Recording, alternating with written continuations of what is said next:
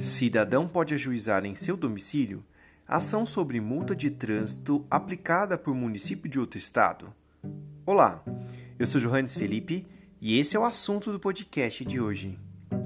O ministro do STJ, Herman Benjamin, deu provimento a um recurso para reconhecer que o recorrente tem direito de ajuizar na comarca de Jundiaí, São Paulo, local onde reside, uma ação indenizatória por danos morais contra o município de Petrópolis, Rio de Janeiro, em razão de uma multa de trânsito. No caso analisado, a ação indenizatória foi proposta sob alegação de que o órgão de trânsito de Petrópolis, Rio de Janeiro, aplicou uma multa e apreensão do veículo injustamente durante uma viagem turística à cidade.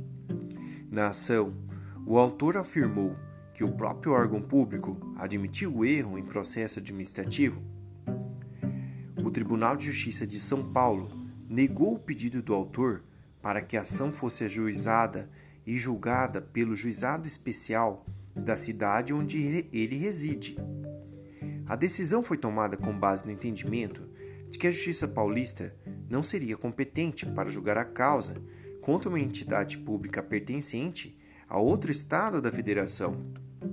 Mas, para o ministro relator, o ministro Herman Benjamin, lembrou que a primeira sessão do STJ já decidiu outros casos semelhantes, como um agravo interno de número 163.985 e outro com o número 157.479, na qual a demanda ajuizada contra uma unidade da, da federação pode ser proposta no foro do domicílio do autor com base no entendimento trazido pelo artigo 52 do Código de Processo Civil de 2015.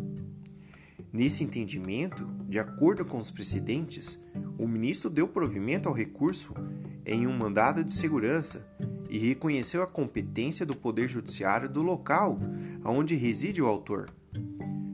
No caso, a Justiça de São Paulo, para processar e julgar a demanda.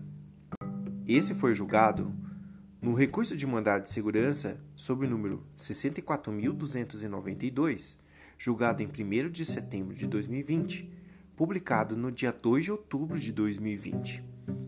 Espero que vocês tenham gostado deste assunto. Siga a gente nas redes sociais, segue direito e direito.segue.